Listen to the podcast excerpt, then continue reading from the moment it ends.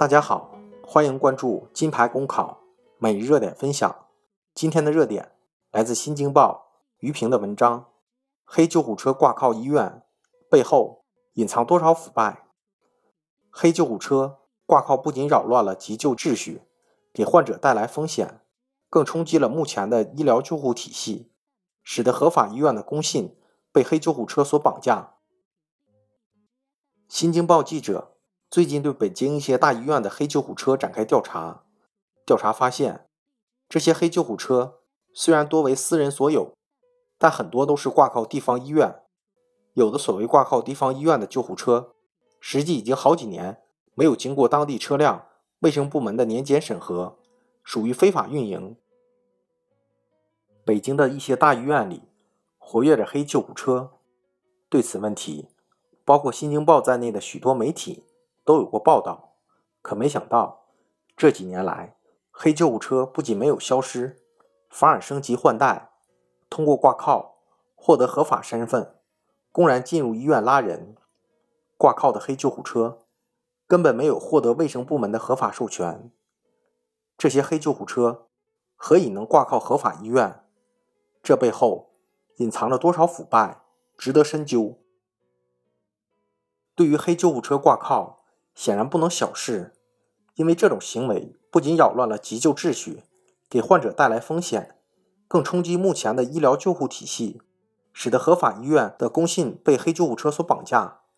眼下需要摸清的是，目前有多少私人救护车挂靠在合法医院名下？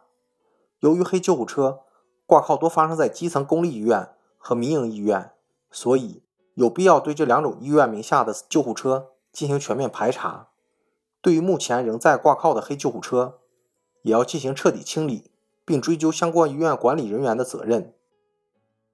以此为契机，卫生部门有必要强化医疗救护车的管理。一方面，要改进医疗救护车的采购、登记的审批和管理，让救护车挂靠无机可乘；另一方面，要对救护车的日常运营加强监控，使幺二零调度指挥中心平台上的 GPS 定位系统。真正成为每辆救护车的标配。实际上，为应对黑救护车难题，去年底，北京急救中心在全国率先启动急救车鉴别系统，向社会公布了识别真假救护车的四大绝招。只需要关注北京急救中心官微或登录幺二零官网，输入救护车牌号，就能鉴别救护车的真伪。这样不失为打击黑救护车的一个妙招。当然。黑救护车屡禁不绝的背后，还是救护车的供给不足问题。去年两会期间，国家卫计委主任李斌提到，要加快建立区域的医疗诊疗中心，包括利用京津冀一体化，促进优质医疗资源的分布。如果这一医疗运转联动平台能够早日建成，也将瓦解黑救护车的生存土壤。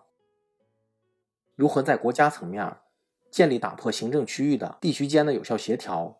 现结无缝院前急救系统，至少从目前北京黑救护车依然猖獗的现实来看，已经迫在眉睫。